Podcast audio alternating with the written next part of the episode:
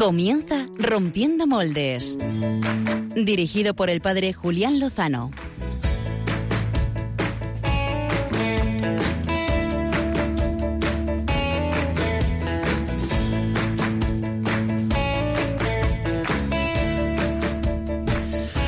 Buenas noches, queridos oyentes de, de, Radio María, ¿cómo están? Espero que muy bien. Saluda el padre Pachi Bronchalo desde los estudios de Radio María en Cuatro Vientos. Y dirán, oye, tú no eres el padre Julián. No soy el padre Julián. Eh, bueno, tenemos, le tenemos hoy enfermo con una reacción alérgica. No es nada, pero sí que, que, tiene que estar en casa. Así que desde aquí, Julián, te mandamos un fuerte abrazo y deseamos que, que pronto te, te puedas recuperar. Pero aún así el resto del equipo sí que, sí que estamos aquí y estamos aquí todos con muchas ganas de, de traeros cosas. Eh, le decía al padre Julián que descanso, pero a ustedes, si lo que quieren es descanso, mejor no escuchar el programa de hoy porque lo tenemos bastante completito de cosas, ¿no, equipo? Bien, uy, se me duermen. Buenas noches, ¿quién me habla? Cristina Lozano. ¿Cómo estás? ¿Cuánto tiempo sin verte por aquí? Me alegro mucho. ¿Qué tal? Muy bien, Bien. muy bien, muy contenta. Se, se Muy oye bien a Cristina. Ahora ya sí ha habido un cambio de micro rápido. Fenomenal, estas cosas de, de directo. Claro. Bueno, oye, ¿qué tal tu verano? Bueno, muy corto. Cortito. Sí, la gente dirá, pues sí, tiene mucho tiempo, pero no. Nada, no, no, no, ¿dónde has estado? No, tampoco nada especial, sino que hay muchas cosas que hacer. Mm, Algo del curso es complicado hacerlo, así que hay cosas que tienes que hacer en verano. Por ejemplo, leer mucho. Fantástico. ¿Qué recomiendas? Pues está con Cervantes este año. Y las novelas ejemplares, oye, un gran descubrimiento, ¿eh? Bien. Así que están muy bien, muy bien, sí, sí. Cristina es profe, dale a tus alumnos conservantes este año, ¿eh? les daré, les daré. Fenomenal, Cristina, gracias. Y aquí tenemos al otro lado de la pecera todo nuestro, nuestro equipo. ¿eh? Pero, ¿qué más? ¿Qué más cosas podemos tener? Bueno, tener no, este- antes, antes de eso, antes de eso que, que me están aquí ocupado, eh, que me están aquí, que están, que están ocupados. Vamos a recordar a los oyentes que, que pueden interactuar con nosotros, que este año sí que estamos muy respondones Sí. y ya saben que, que pueden hacerlo a través de nuestro Twitter. Ujú, Tú que tuiteas. es arroba romp moldes. Arroba rompmoldes. Sí. Hoy el hashtag será moldes122. ¿eh? Bueno, un bonito número, ¿eh? Bonito, precioso. Es que ¿cuántas temporadas llevamos ya, Pachi? Es la último día de la quinta, de la Cristina. quinta. No hay quinto malo, dicen. No así que malo, yo creo que no ha habido nada de malo este año. Bueno, nosotros un poquito. Em, ya saben, a partir de, no sé si lo sabías, a partir del próximo programa, dos semanas, arrancamos la sexta temporada. A mí me parece increíble que estemos aquí todavía. ¿Te acuerdas cuando empezamos? Me acuerdo que vinimos aquí sin saber qué íbamos a hacer y así seguimos. Bueno, no, bueno no, no. pues ahí fue cuando abrimos el Twitter y animamos mucho a, a participar a los oyentes a través de, de Twitter en esta noche. O también nos pueden mandar un WhatsApp, ¿no? Eso es, Pachi Bronchalo. Hombre, Álvaro, que te veía yo antes, quería hablar contigo y digo, este, este no está. Muy buenas noches. Pachi Buenas y noches. Cristina, qué alegría Buenas verte, noches. Cristina. ¿Cuánto tiempo? Bueno, ¿Cómo sí, me, veis a menudo, lo que pasa que no aquí. Vuelves Alvarito, con el nuevo curso, ¿eh? Claro. Eh, Bueno. Lo de la profesora se te ha metido entre ceja y ceja. Alvarito, Alvarito, antes de preguntarte cómo estás, di- dinos el número de WhatsApp que me lo voy a apuntar yo aquí, por si alguien nos quiere mandar un, un WhatsApp, un audio. Vale, pues Fenomenal. le recordamos a nuestros oyentes que desde ahora pueden, bueno, desde hace un par de semanas y programas, pueden contactar con nosotros mediante el WhatsApp de Radio María. Si lo tienen guardado de otros programas, pues es el mismo, perfecto, que nos escriban y si no, que abran ahora mismo su crear nuevo contacto del móvil y introduzcan el siguiente número. Es el 668 594 383. Fenomenal, muy bien. Entonces nos guardáis como contactos, eh, ponéis Radio María, rompiendo moldes si nos queréis con más cariño y nos podéis ir escribiendo durante todo el programa, eh, pues preguntas para nuestros oyentes, para nuestros entrevistados, comentarios, risas, burlarnos de Pachi en su primer programa presentando. No, no, no, no, no fantástico. hace falta. Oye, Álvaro, ¿podrías repetir el teléfono, por favor? Lo repetimos eh, de nuevo, 668 594 383. Vale, yo creo que ya la gente le ha dado tiempo. ¿Cuántos programas llevamos? 122. Hoy es el 122, ¿no, Javier mía. Hidalgo? Buenas noches. Y el primero que presento. El primero que presenta Pachi, el No 122. seáis, no seáis demasiado duros con, conmigo. Bueno, ahora sí os pregunto, eh, Javier Hidalgo, ¿cómo estás? Estoy bien. Bien. tu Estamos aquí a tope. Sí. Sí, sí. Dispuesto y presto. Vamos, ya te digo. Yo le recuerdo simplemente a los usuarios que estén por Twitter. Hoy no vamos a utilizar el hashtag normal, porque como es el último programa de la temporada, pues le vamos a dar un poquito más de tensión a la cosa. Pueden utilizar el hashtag últimos moldes. Últimos. Últimos, pero no serán en realidad los últimos, porque dentro de dos semanas eh, volvemos. Serán los primeros. El siguiente será el moldes 1, 2, 3, que también ¿Eh? sería fácil. Pero... Sí.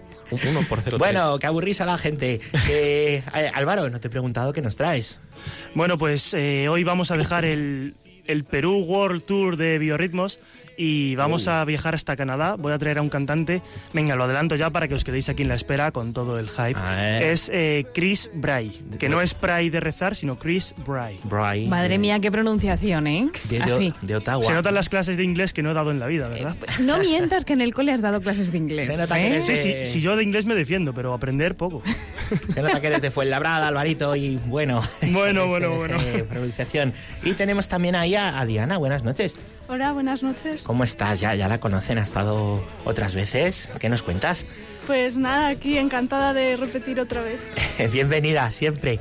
Cristina Lozano. Dime. Oye, ¿y tú qué, de qué nos vas a hablar hoy? Yo, pues mira, estas veces que ves en la semana algo impactante o algo que parece que se te queda en la retina y dices... Mm, me ha pasado. Voy, a, voy a investigar un poquito más. Entonces, me ha pasado algo así esta semana, una mm. imagen y vamos a destriparla, esa imagen. No vamos a contar la historia que hay detrás de esa imagen. Bien, siempre misteriosa, fantástico. Bueno, es que lo suyo. Muy bien, pues además de, toda esta gira por Canadá y las imágenes que vamos a destripar, como si fuera esto la carnicería, esta noche tenemos un par de, entrevistas, tenemos un, un par de invitados, uno de muy cerca, uno de muy lejos. ¿Por cuál vamos a empezar, Álvaro?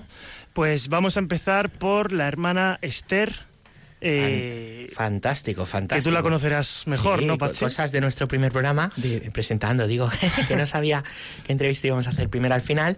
Y, es que vamos a tener la entrevista más lejana que, hemos hecho nunca en estos cinco años, Cristina. Yo creo que sí, que es la que más lejos ha ido. Pero si te parece, como creo que ya la tenemos que a punto, damos eh, la sintonía de comienzo de entrevista y arrancamos. Y, y a por ello, dale caña.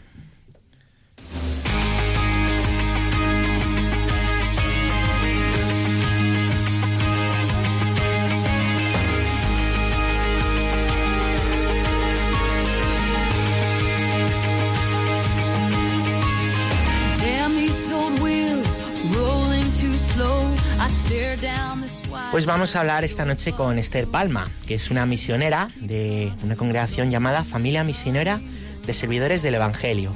Hay misioneros consagrados, como lo es ella, sacerdotes, familias y muchos laicos y jóvenes misioneros presentes en 17 países del mundo. ¿eh? Así que ya veis que son una pequeña, gran familia eh, alrededor del globo.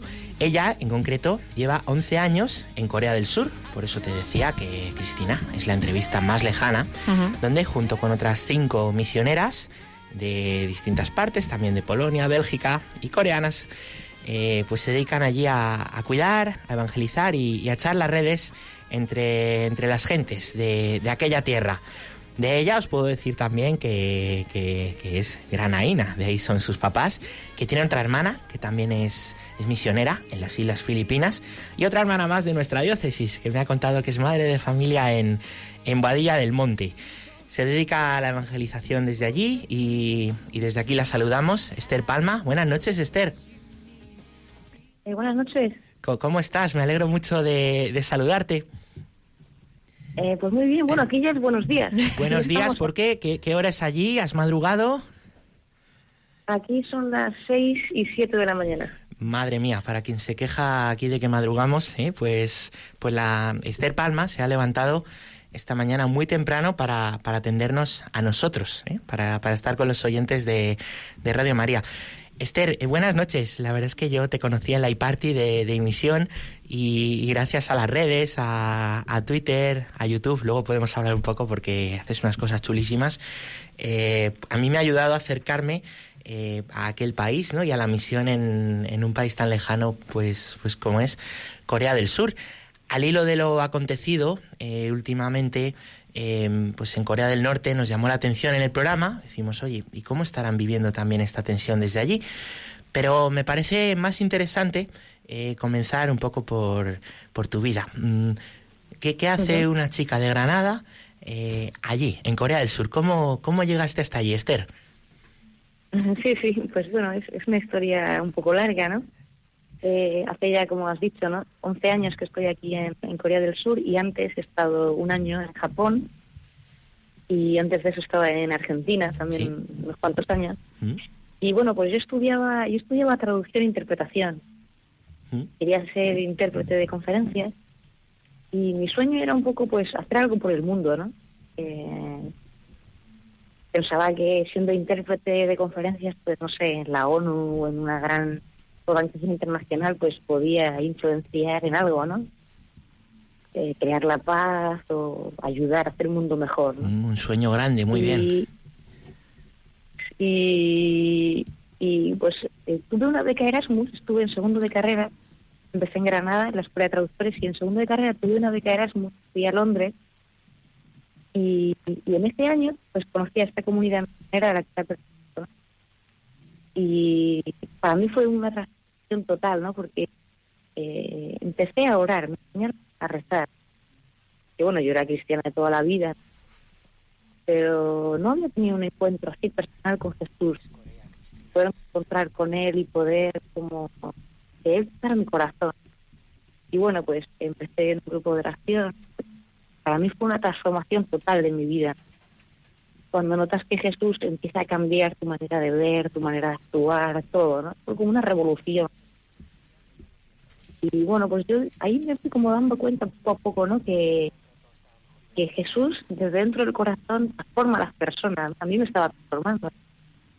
Y, y que en realidad, pues, pues los grandes lamentos y las grandes personas del mundo, por supuesto que también influyen, ¿no? Pero no llegaban a tocar las personas por dentro, ¿no? Los corazones. Pero bueno, ahí fue un poco una revolución y mi sueño, el mismo de cambiar el mundo, fue como que pasó a, cambiarlo de arriba para abajo a, de abajo para arriba. Entonces yo dije, no, creo que yo creo que son los misioneros, ¿no? los que están tocando uno por uno y, y están transformando eh, pues las personas, las sociedades, el mundo. ¿no? Entonces como que me pasé a ese bando. Precioso lo que, lo que nos cuentas, Esther. Yo he visto un vídeo tuyo de YouTube donde precisamente hablas de esto, de qué son los misioneros. ¿eh? Cuentas que a veces nos imaginamos un misionero en un país muy pobre, muy pobre, muy pobre. ¿no? Y sin embargo, estás en un país de lo que llamaríamos eh, el primer mundo y sin duda estás en, en la misión. ¿eh? Pero yo quería que nos contaras ¿qué, qué misión hacéis allí, cuál es la labor, el trabajo que, que desempeñáis, esta familia. Claro, eh, Corea, del Sur es un país súper desarrollado, ¿no? Eh, tecnológicamente, científicamente, es un país, eso, de primer mundo, como has dicho, ¿no? Y, para mí, bueno, el, sueño, cuando, cuando mi sueño misionero despertó, mm, yo siempre tenía Corea del Norte, ¿no? En el corazón, como país que en el que no se vive la libertad de la libertad religiosa, donde hay muchísimos pobres, donde está pues este jaleo tan grande de, de la dictadura, de las armas nucleares, y tenía como ese sueño de Corea del Norte. Entonces en, en la comunidad tuvimos el, el, regalo de poder hacer una comunidad lo más cerca posible, que era en Corea del Sur. Y para nosotros la misión en países del mundo, como puede ser Japón, como puede ser otros países que estamos del primer mundo, es una misión que, que toca otras pobrezas no son las pobrezas que te encuentras en África o no son las pobrezas que te encuentras en Latinoamérica, pero también hay otras pobrezas. Corea del Sur, por ejemplo, trabajamos con adolescentes, con jóvenes, Sí.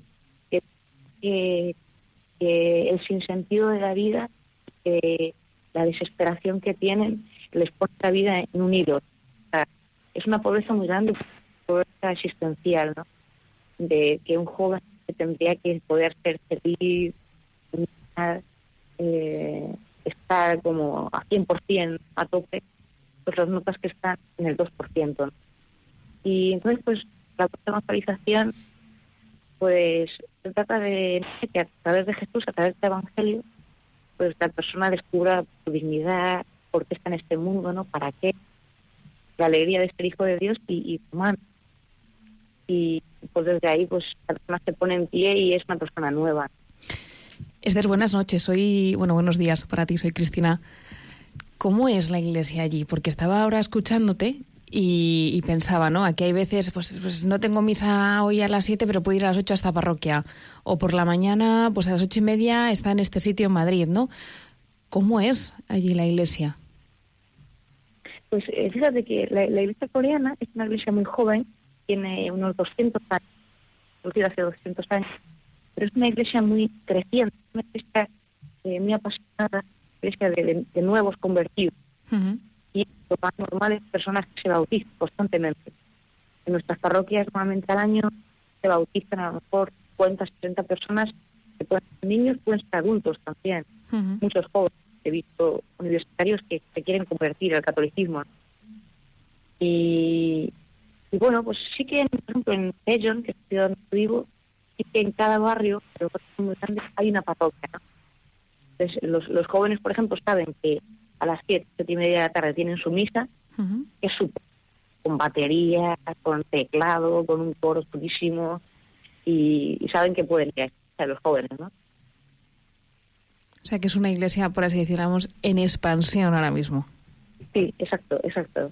¿Y cómo es vuestra labor allí? ¿no? Decías antes de los jóvenes que los intentabas pues dar ese sentido de su vida, pero no supongo que no solamente con jóvenes, ¿no? Que también acompañaréis, o no sé si tú o alguna de las hermanas que vive en tu comunidad, al resto de, por así decirlo, de pastoral familiar. Sí, exacto, exacto. Tenemos una, en casa tenemos una pequeña escuela de formación misionera, porque al ser una, al ser una iglesia joven, todo lo que es la formación es muy carente, ¿no? Nacen los cristianos, hay muchísimos cristianos nuevos, pero no tienen formación. Claro. Entonces, manera intentamos que las personas que están en la- una experiencia de Dios más profunda, más, más rica. Y luego que, que a la vez que nacen esa experiencia de Dios puedan ser misioneros ya desde el principio, ¿no? Eso poco que conocen, eso poco que sienten, lo puedan primero eh, practicar, vivir en concreto su vida, ¿no? En su profesión, en su empresa, en su trabajo, y luego lo puedan compartir a otros. Luego, eh, yo estoy dando clase en el seminario, que también es una realidad que tenemos muchos en el seminario diocesano, de una pequeña diócesis, que es donde yo estoy, pues hay 200 seminarios. Un número Entonces- importante. Sí, sí. Es, es un- la formación del seminario es súper importante porque pues ellos son los pastores, ¿no? Y, y de la asignatura que estoy dando es misionología, es, es un poco todo lo mismo. ¿no? Wow. Yo estoy impresionado con lo que nos cuentas, Esther. Eh, a mí la verdad es que me da, me llama muchísimo, muchísimo la, la atención, muchísimo. Y, y, bueno, últimamente lo que nos está llegando aquí en las noticias, eh, imagino que allí estáis tristemente más que, que acostumbrados, ¿no? Pues es tensión eh, con Corea del Norte, amenazas, eh, alguna prueba eh, nuclear, lanzamiento de algún misil por encima de, de, de Japón, ¿no? Eh, o amenazas a otros países. Yo quería preguntar allí, allí tan cerca, eh, ¿cómo, cómo estáis viviendo vosotros esta, esta realidad o esta lo que desde aquí parece ten- tensión? Sí, pues eh, como has dicho, ¿no? O sea, en Corea del Sur la, división data del, del año 53. Y, y tristemente desde el año 50 hasta ahora, que son ya casi más de 30 años, pues estamos ya, yo también, no que llevo 11 años, pero los coreanos sur mucho más, estamos ya acostumbrados. Eh, por las calles ya ni se notan. Lo que ha pasado estos últimos días, este último mes, los lanzamientos hacia Japón, ha sido bastante gordo y en Japón ha sido muy serio. Pero aquí en realidad, aunque salían las noticias, la lo sabe, sigue la vida como si no pasara. Eh, tenemos un nuevo presidente desde abril, se llama Moon Jae-in. Es una persona que él trabajó muchísimo por los derechos humanos, es un abogado muy de paz y de que va a saber manejar muy bien esta crisis, ¿no? Y que tiene un programa claro eh, hacia Corea del Norte. Yo quiero, yo quiero, si acaso, decir una nota que complemente un poco las noticias que salen Mm, Sí, Bueno. adelante. eh, los medios de comunicación están mm, bastante manejados para bien o para mal por Estados Unidos, ¿no? Pero siempre hay una imagen muy negativa de Corea del Norte y siempre hay como un hacer ver que Corea del Norte es el malo de la película y que ellos son un poco Estados Unidos como que van a salvar a todos de, de lo que pasa. Eh, no, no es que yo quiera ponerme de parte de Corea del Norte porque yo condeno estos eh, envíos y todo lo que sea el armamento, ¿no?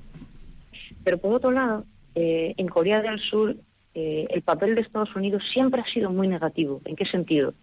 Ellos desde el final de la guerra han estado poniendo bases militares y han estado, entre comillas, o según decían ellos, garantizando la paz. Eh, garantizar la paz de Estados Unidos a través de espacios militares, a través del arma, el armamento, la carrera con Corea del Sur, significa venta de armas constante a Corea del Sur, a Japón, a Taiwán y crear en toda esta área del este de Asia muchísimo conflicto. Y ellos tienen una política de divide y vencerás. Porque también el comercio y el desarrollo de Estados Unidos es muy beligerante, siempre lo ha sido y ahora con Trump mucho más. Entonces, ¿qué ha pasado? Es que Corea del Norte, eh, desde la separación, nunca se ha firmado el Tratado de Paz. O sea, estamos en una especie de, pausa de la guerra. Entonces, Corea del Norte busca ser reconocido internacionalmente, busca ser, digamos, garantizado su régimen como está ahora. Entonces, eh, se pone muy nervioso cuando Estados Unidos empieza aquí con, Corea del Sur a armarse y últimamente se han puesto unos escudos y misiles que han creado armas nuevas. Entonces se pone muy nervioso y quiere, digamos, este, este envío de ha sido una demostración de fuerza de Corea del Norte, de decir, mm. nosotros estamos, nosotros somos una potencia, con nosotros no se puede jugar y, y estamos ya un poco cansados claro, Estados Unidos lo ha tomado de la misma manera, ¿no? Los que estamos nosotros ya se han acabado los medios diplomáticos y vamos a, apretar el botón. Entonces, el, presidente de Corea del Sur, imaginaos, está entre unos que, en medio. que dicen uno una cosa, los otros que dicen otra cosa, y, y ese presidente es un presidente por la paz, intentando un poco trabajar por la reconciliación, pero está eh, como entre dos frentes mm. bastante complicados. Claro. Preocupa, preocupa la situación. Abogo un poco por, por Corea del Norte, ¿no? Mm. Nosotros desde aquí miramos con, con preocupación. Eh, nos gustaría, le voy a pedir a Álvaro si, si puede, a Javi, perdón, eh, lanzarte también una pregunta que, que, nos mandan los oyentes de, de Radio María a través del WhatsApp. Eh, buenas, buenas noches, Esther. Bueno, para ti buenos días nuevamente. Eh, Paula Cordera desde Barcelona nos pregunta que cómo se empieza a hablar a la gente de allí que no es católica, que no, obviamente no conocen a Jesús, que cómo os acercáis a ellos. Pues a, los no cristianos eh, el testimonio más grande de la fe nuestra es la alegría, eso para empezar, ¿no? Y después pues cuando ya preguntan, ¿no? Sobre todo nos preguntan por qué estás aquí, ¿no? Como eres español, como ¿qué, haces aquí? Entonces yo, yo sobre todo empiezo hablando de Corea del Norte, ¿no? Porque a ella le sorprende muchísimo, ¿no? Como que he venido aquí porque quería estar cerca de Corea del Norte, ¿no? y de ahí ya empiezas a hablar. Y yo digo, bueno, es que yo, para mí lo más grande fue conocer a Jesús. Y yo pensar que hay personas que no tienen ni la oportunidad de escucharlo, eh, esto me conmovió. Quisiera que al menos tengan una oportunidad. Y entonces, claro, como esa persona también no es cristiana, ¿no? Pues ya a partir de ahí pues ya continúa toda la conversación. Y luego yo soy muy humano, entonces, bueno, pues hablar hablar de ti mismo, ¿no? Y bueno, como mi familia de fe, tengo otra hermana en Filipinas, y hable por donde hable, de lo que hable de mí, de mi madre, de todo, al final acabo hablando de la fe,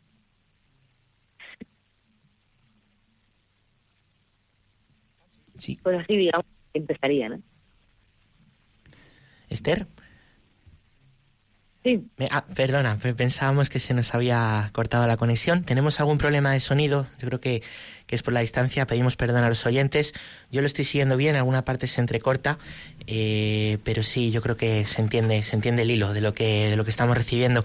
Yo quería lanzarte una última, una última pregunta y ¿Cómo podemos encontrarte en las redes y seguir esta, esta misión que comentaba yo antes que, por ahí también yo te, veo?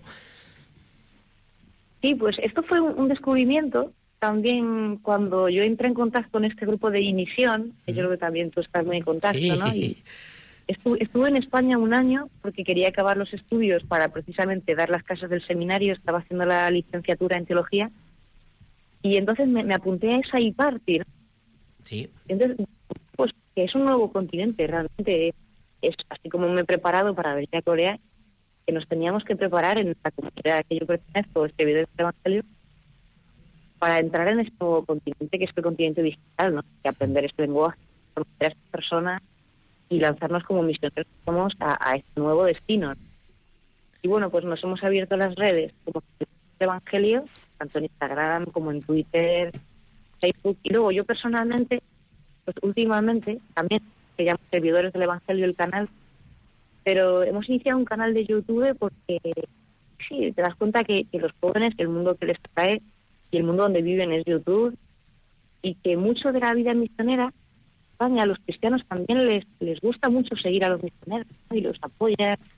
También en la Iglesia de España la vida del misionero siempre ha sido una luz. Yo, yo pensé, como misionera en Corea, a través de este canal de servidores del Evangelio, voy a transmitirlo cuando pueda, porque no puedo mucho. Quería hacerlo una vez a la semana, pero no me sale, no sale más una vez al mes. Lo que estamos viviendo como misioneros. Pero bueno, yo soy Esther Palma, en, en, en Twitter o en Instagram soy Esther Palma, en Facebook también pero el, el, canal de, de, YouTube donde estamos contando todo lo misionero es Servidores del Evangelio, ¿no? Entonces les animo a que entren y, y vean un poco los vídeos que tenemos, creo que les gustará, ¿no? Y vamos a seguir, vamos a ir a más, ¿no? Pues Esther, muchísimas gracias de, de corazón. Eh, ahí pueden, pueden seguirte y ahí te seguimos en Twitter, en Instagram, Pobres de, de Yahvé en YouTube, servidores de, del Evangelio. A ver si luego también nosotros lo podemos desde aquí tuitear. De corazón, muchas gracias y nuestras oraciones no, por, por, esta misión tan grande. Muchísimas gracias y gracias también por madrugar tanto para, para estar aquí con los, con los amigos oyentes de Radio María en España. Esther, adelante y Dios te bendiga. Bueno, muchísimas gracias por, por invitarme y nada, por esta oportunidad de, de, compartir mi vida, ¿no? Y eso, pues, rezar por la paz, rezar por nuestros hermanos de Corea del Norte y por los jóvenes aquí en Corea del Sur. Gracias. Por supuesto que sí. Muchas gracias. Buenas noches. Buenos días. Y seguimos ahora. Seguimos. Pachi, no, estoy, no estamos estoy, desconectados. Hay estoy que... impresionado, muy sí, impresionado ¿eh? Sí, de la lo verdad que nos es que ha dicho. como un Erasmus te puede cambiar el corazón, ¿eh? Fíjate. Pero, pero fuerte. Yo me acuerdo, conocí a esta chica en, en la e-party, en un ¿Sí? encuentro de, de, gente que quiere evangelizar en Twitter. Sí. Y, y no sabía que había tanto detrás y después viendo el canal uh -huh. de YouTube que tiene, las cosas que hace tan lejos, a mí me parece eh, admirable, admirable uh -huh. y y parte de nuestra gran familia de la iglesia. Hay que tenerles muy presentes a los misioneros. Sí, y fíjate cómo ellos, como decía, ¿no? Estamos entre dos aguas, no sabemos muy bien, ¿no? La situación, que es mm. por lo que pues, nos llamaba también la atención poder entrevistarla, de cómo pueden, pues, cómo pueden vivir y, y, cómo se acercan, ¿no? Allí a esa que es otra cultura totalmente distinta y simplemente pues hablándoles con la alegría que es lo que conmueve y lo que cambia el corazón de la persona. Una maravilla, Cristina. Sí, y entonces ahora... Vamos a cambiar, ¿no? Vamos a venirnos bueno, un poquito más cerca. Sí, pero no cambiamos tanto, no, ¿eh? No de tema, ¿no? No, no, no, no, no. ¿Sí de lugar o cómo es eso? Sí, de tema no, pero de lugar sí. De lugar sí. Porque y... lo de Corea nos ha salido muy lejos, ¿eh? Muy lejos. Yo la factura de Radio María, no sé, este mes, de calla, teléfono. Calla, calla. Bueno, lo paga Julián, no pasa nada. Bueno, sí que es el director. Lo que sí, sí es que nos vamos, cerca. ahora mucho más cerca. Nos vamos, yo creo que a lo mejor está nervioso la persona crees? que vamos a entrevistar, ¿Por sí. Qué lo va a porque estar? esto de estrenar tu ¿Será primera... porque la entrevistas tú? No, no creo. ¿Por qué? Porque esto de estrenar tu primera película, yo no sé cómo será, así que se lo vamos a preguntar en breves instantes, porque tenemos ya en este programa, en Rompiendo Moldes, son las 11 y 29, casi media de la noche de este domingo 17. Tenemos en breves ya al, al director de la película Converso, así que enseguida le damos paso.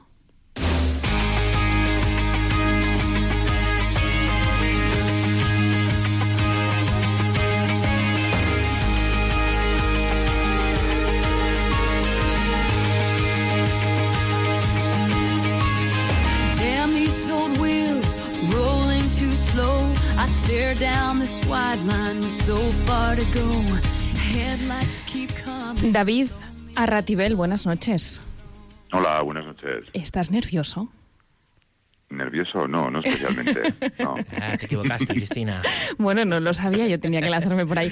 Vamos a presentar a David, porque con esta voz que me ha dejado impactada, eh, vamos a ver quién es, ¿no? Pues resulta que um, David coge un día, así, de repente, te voy a, voy a leer, David, bueno, perdóname y permíteme que te tutee así de primeras sin conocernos de nada, claro, así de, problema, de primeras. Claro. Leo algo que has dicho, dice, durante los últimos años toda mi familia se ha convertido a la fe católica. La distancia con ellos se hacía cada día más grande, así que me propuse hacer una película para entender cómo el Espíritu Santo había entrado en sus vidas, en nuestras vidas. Una película de cariños, ausencias, vacíos y distancias. Y así de un día para otro coges la cámara y te pones a grabar a todo el mundo.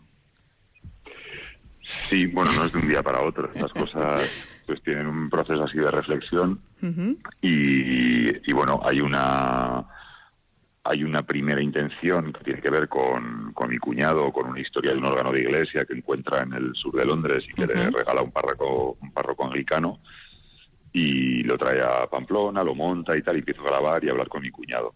Y sobre religión, sobre música, sobre liturgia, tal, pero bueno, la película empieza como a derivar a conversaciones más más personales, conversaciones pendientes, que es para mí lo que, lo que es el tema de la, de la película, de conversaciones pendientes, y bueno, y, empiezas a surgir pues la conversión de mi hermana y de toda la familia, y, y, en ese, y en ese, bueno, en ese contexto empieza como a cambiar el tema, ¿no? ¿Y la familia se presta así a contarte esas cosas en esas entrevistas que decías, ¿no? leía también que eran esas pequeñas conversaciones, esas pequeñas confesiones, podríamos decir. Sí, o sea, a ver, la, con la familia hay un pacto desde el principio, un pacto de, intimidad. O sea, lo que es la, la, película se graba, se graba en la intimidad. O sea, hay una, hay una, un dispositivo de rodaje en el que yo estoy solo con ellos. Y luego también hay un pacto desde el principio que les, yo me comprometo a que si la película, ellos van a ver el primer montaje y, si tienen la más mínima duda sobre el contenido, pues lo, la película nunca se nunca había a luz. Entonces, yo creo que eso eh, es como el, punto de partida para que haya intimidad y para que haya confianza ¿no? en, el, en, el proceso. ¿no? Y, y ahí es un poco la, yo creo, la clave de por qué la película es tan, bueno, tan verdadera, ¿no? Pues porque hay mucha, porque ese, ese pacto hace que, que, la gente se sienta muy cómoda. Yo creo que es lo mínimo que se le puede ofrecer o, o pactar con una persona que se va a exponer tanto, ¿no? David, buenas noches. Eh, Sí que tienes voz de, radio, sí que te podríamos traer aquí. Sí, sí, tengo. Ayer, Gracias. más tras, trasnoche y cuando trasnochas se a la voz ya más. Se puede la voz del café, claro. Bueno, yo quería, soy el padre Pachi, quería preguntarte, eh, ¿qué te mueve a, a, hacer esta, esta película? ¿Y por qué? ¿Por qué pues Converso? Pues, mira, Converso tiene las dos acepciones de, pues, de converso, de lo que son los procesos de conversión de, de ellos, que son al final es la figura, es la figura de un converso, pero para mí el, significado es el eh, del verbo conversar, ¿no? O sea, de las conversaciones pendientes que se, que se, que se quedan en, con, con, gente querida, con la que con la que hay temas que se quedan así como anudados y que generan ahí un, un problema y unos espacios tabús que, que, con la gente con la que quieres es mejor no tenerlos, ¿no? Y, y la película un poco empieza, o sea, yo diría que quedaría muy muy bien decir que es como lo haces desde la voluntad cariñosa y amorosa de, de comprender a, a, tu familia, pero pero en realidad la, la película, la, o, sea, la, la, o sea, la hago por la ambición de un cineasta, o sea, la ambición de un cineasta que entiende que en esa que en ese tema hay un hay una película interesante.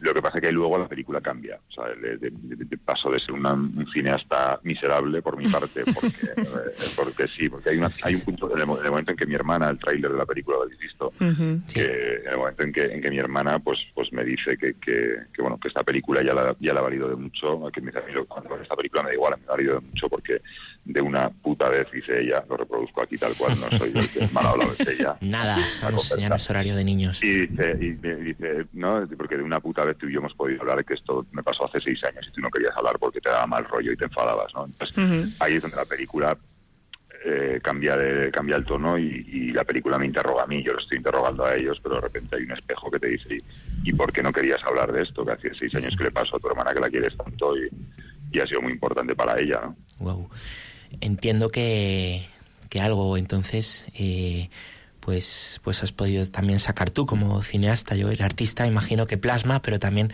eh, se lleva no ¿Qué, ¿Qué, más cosas podrías decirnos te han marcado a ti? te han marcado al dirigir esta película sí de la, de, la, de, la, película saco yo o sea como como cineasta eh, contento con el con el con el producto cinematográfico. Ahora estoy en el, en el festival en Cádiz que es pues bueno, el, festival de así de documental español así de más, más importante en España y, feliz de estar aquí hoy, en estos días y, y bueno, en ese sentido la película está teniendo un reconocimiento cinematográfico importante, pero la película pero la película sí que me está dando un, sobre todo una sanación con, con mi familia, ¿no? O sea, sí que, o sea, que, que, era un tema que, que, estaba generando un nudo muy importante y la película lo ha roto. Y podemos hablar ahora desde, desde el amor de religión o de cualquier cosa, de lo bueno que está el pescado, pero también de religión. O sea, que, al final era como que, era un tema absolutamente tabú y que nos llevaba al conflicto, ¿no? Irremediablemente.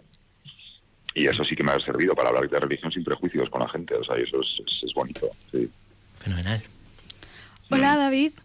Eh, soy Diana y quería preguntarte acerca de, sobre si te gustaría creer, porque eh, debido a lo del documental a lo mejor han cambiado algunas, algunas ideas.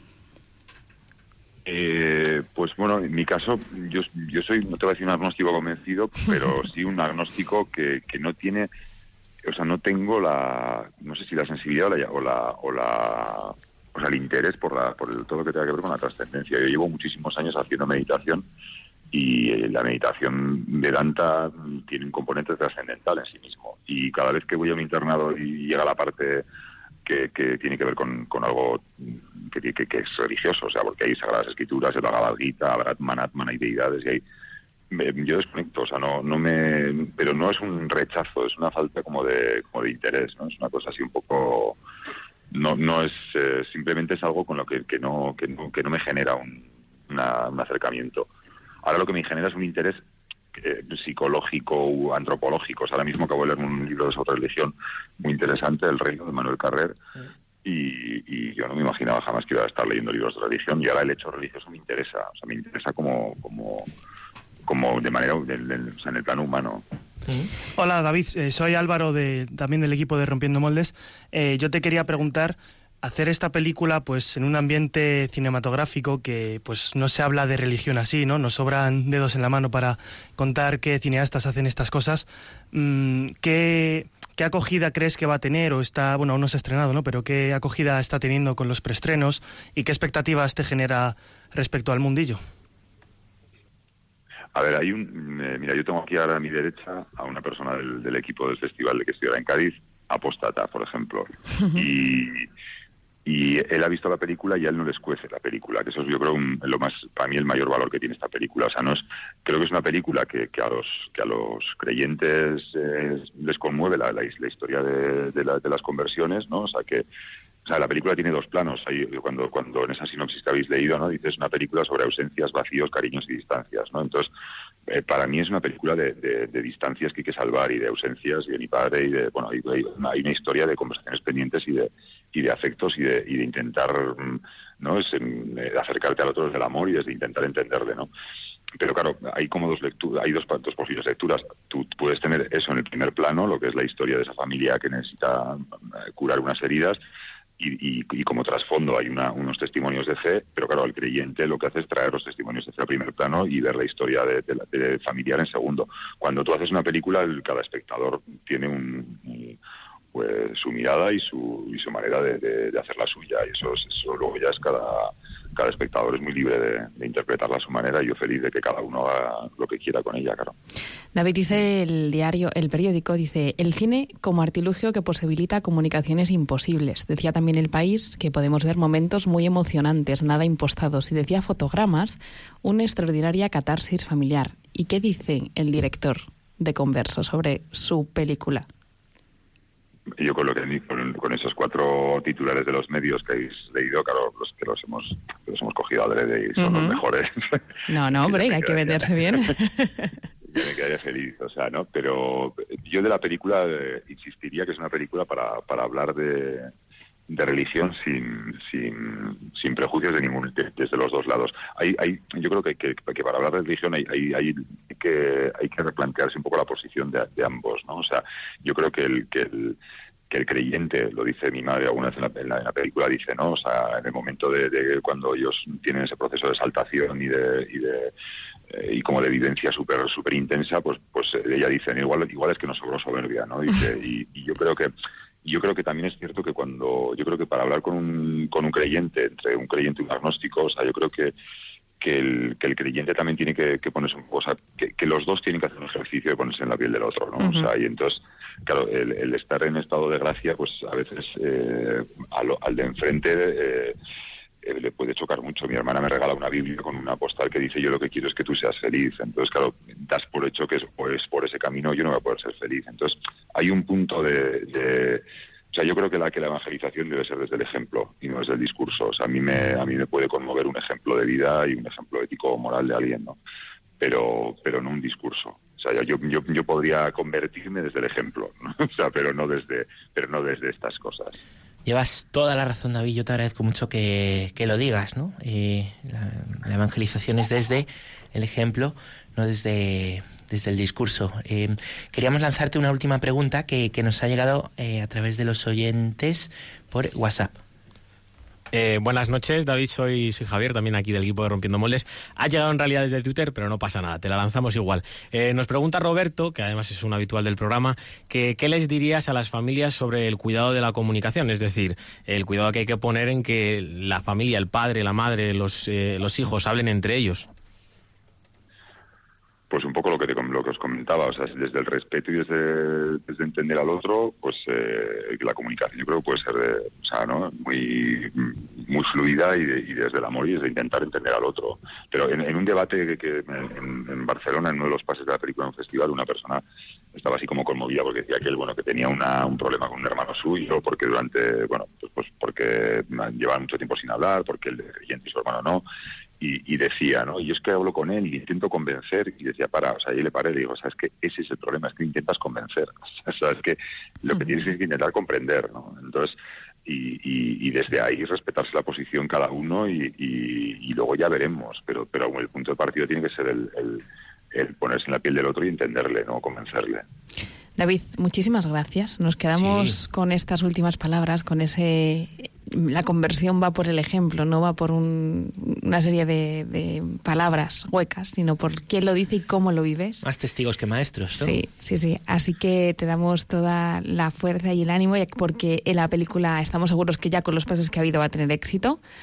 Y enhorabuena por ser valiente. Bueno, valiente, a mí, a mí la más que valentía es una falta de pudor, me parece la película por mi parte. Por mi parte. Y, de, ellos sí que me parece bastante valientes. Bueno, pero te dieron, te dieron el beneplácito tus familiares, así que adelante. Sí, sí, sí, sí. pero sí, sigo teniendo dudas ¿eh? de, la legitimidad para exponer a, a la familia así públicamente porque ellos también ellos pensaban que la película pues iba a quedar un poco en el, circuito de no en el circuito de festivales de cine que es donde donde se mueve este tipo de cine.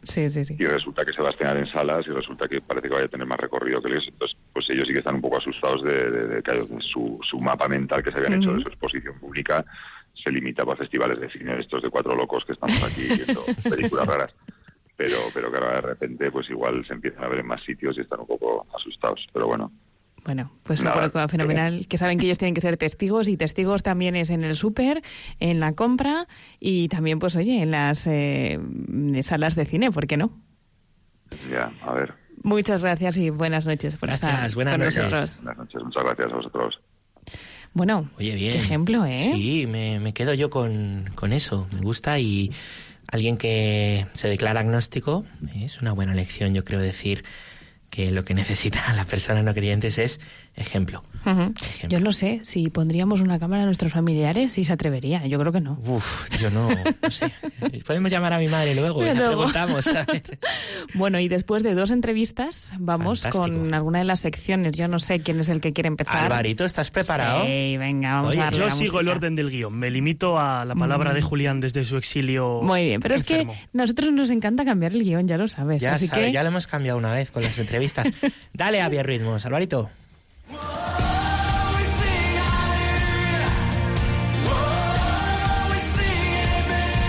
Biorritmos con Josué Villalón y Álvaro González.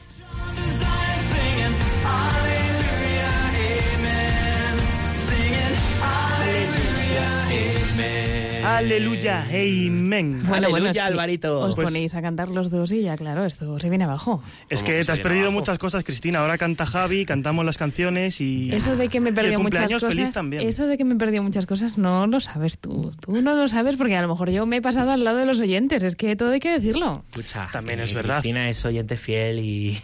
Se estabais los, dos de la mano todas las noches.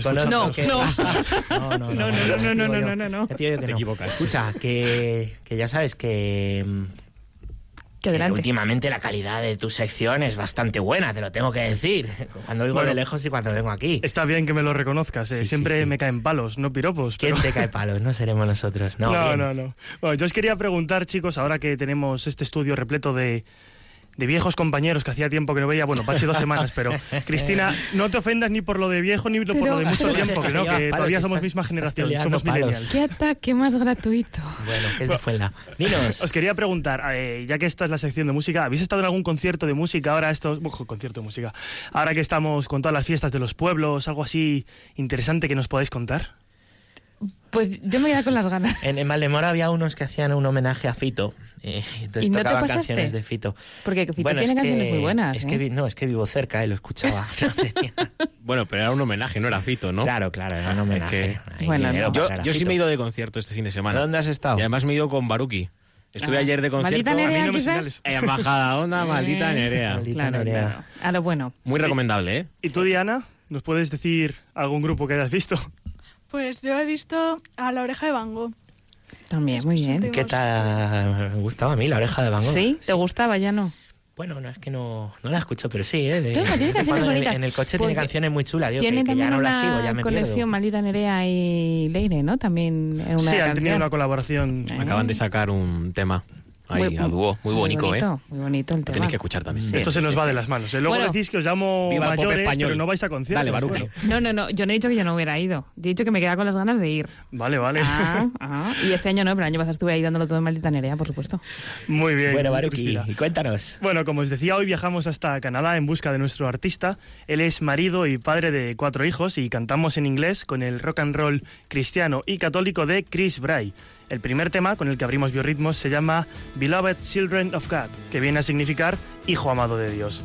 Esta canción nos habla del pecado y en su letra nos dice cómo no podemos darnos por vencidos frente a él. Nos recuerda que siempre debemos sabernos hijos amados de Dios.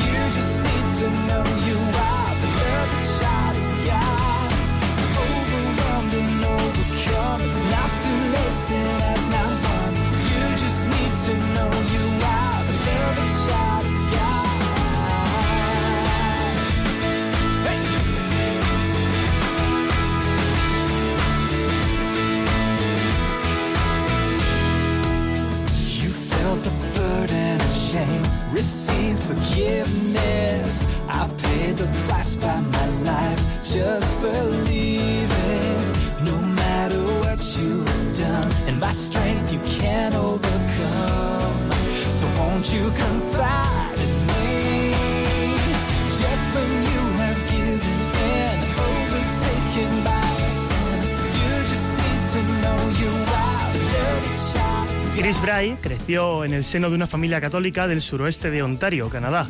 Desde su infancia le educaron en la fe y después de un profundo encuentro con Cristo en una vigilia carismática, cuando todavía era un adolescente, comenzó a implicarse más en la vida de la iglesia.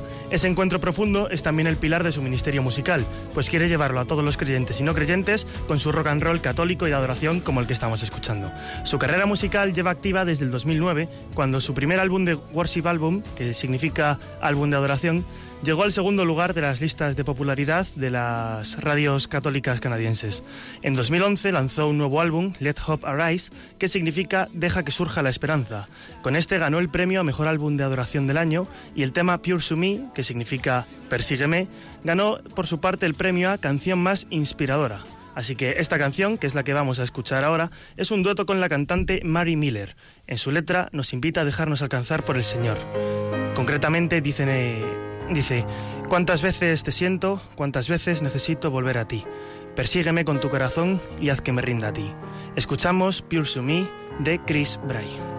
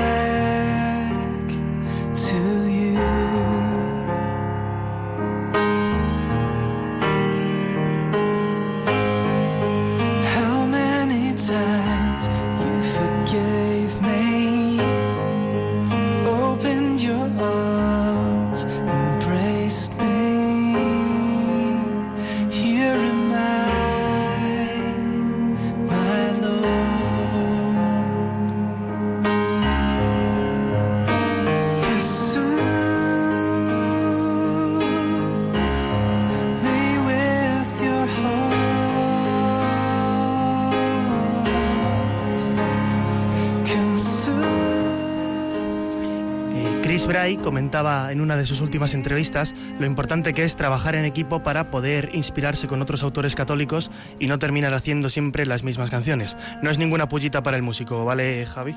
No es que compongas con otros, pero mantente fresco. Vale, luego lo- me lo apunto. Gracias, Baruki. Bueno, ha ganado muchos premios de música cristiana en Canadá y su ministerio ha cruzado la frontera con Estados Unidos. Allí ha puesto la música a marchas por la vida, encuentros de Life Team y numerosos colegios, conferencias y parroquias. Y vamos a cerrar el biorritmos de hoy con el último tema de Chris Bray, que es posiblemente el más sonado de su discografía. Here I am, Lord. Aquí estoy, Señor.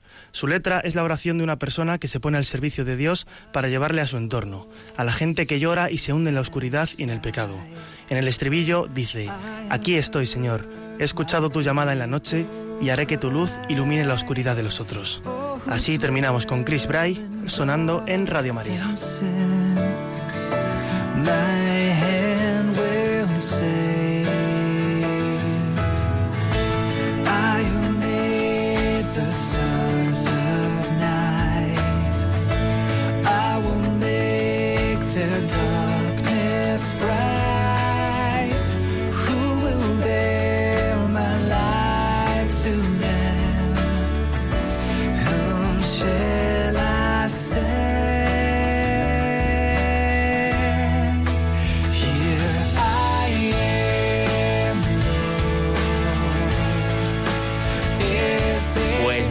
Alvarito y se confirma que, que nos traes buena, buena música. A mí me has descubierto tu grupo chulo.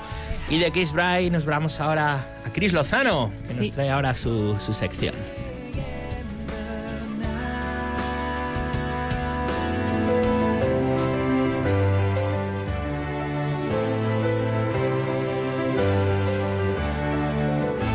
El sonido de la semana. Con Cristina Lozano.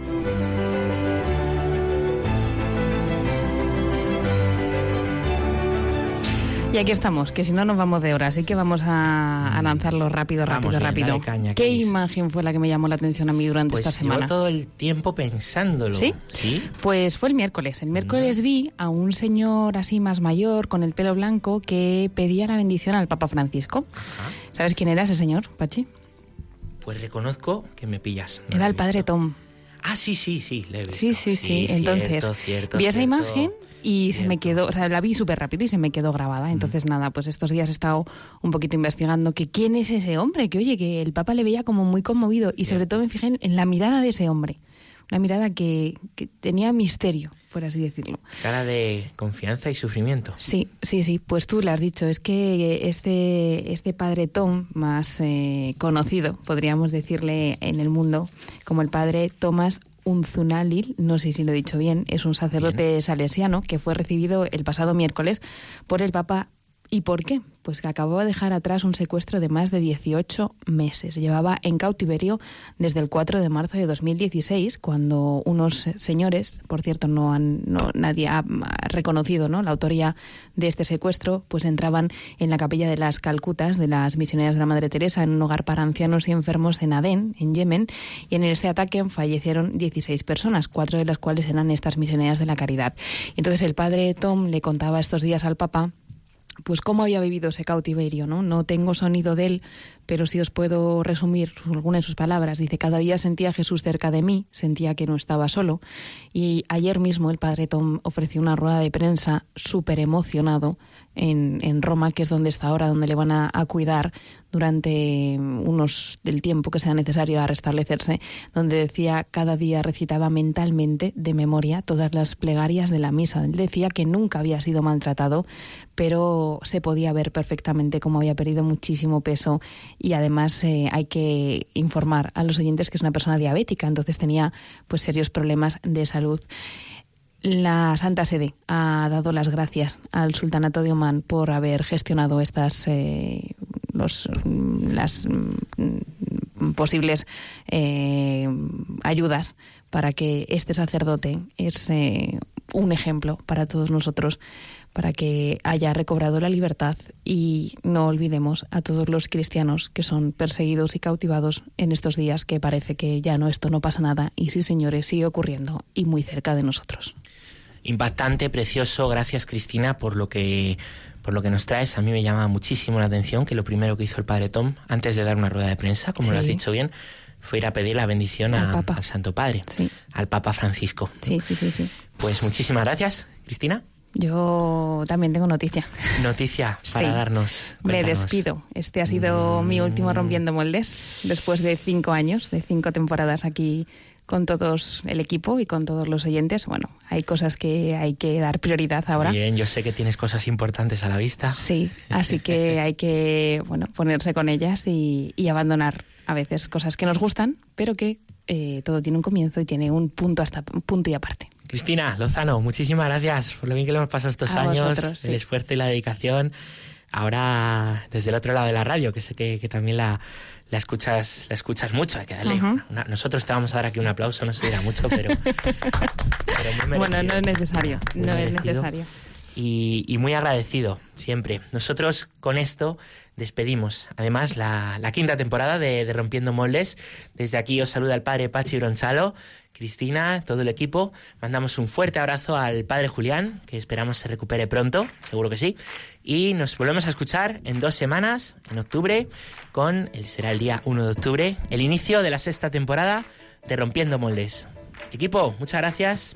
Y hasta buenas el próximo día. Buenas noches.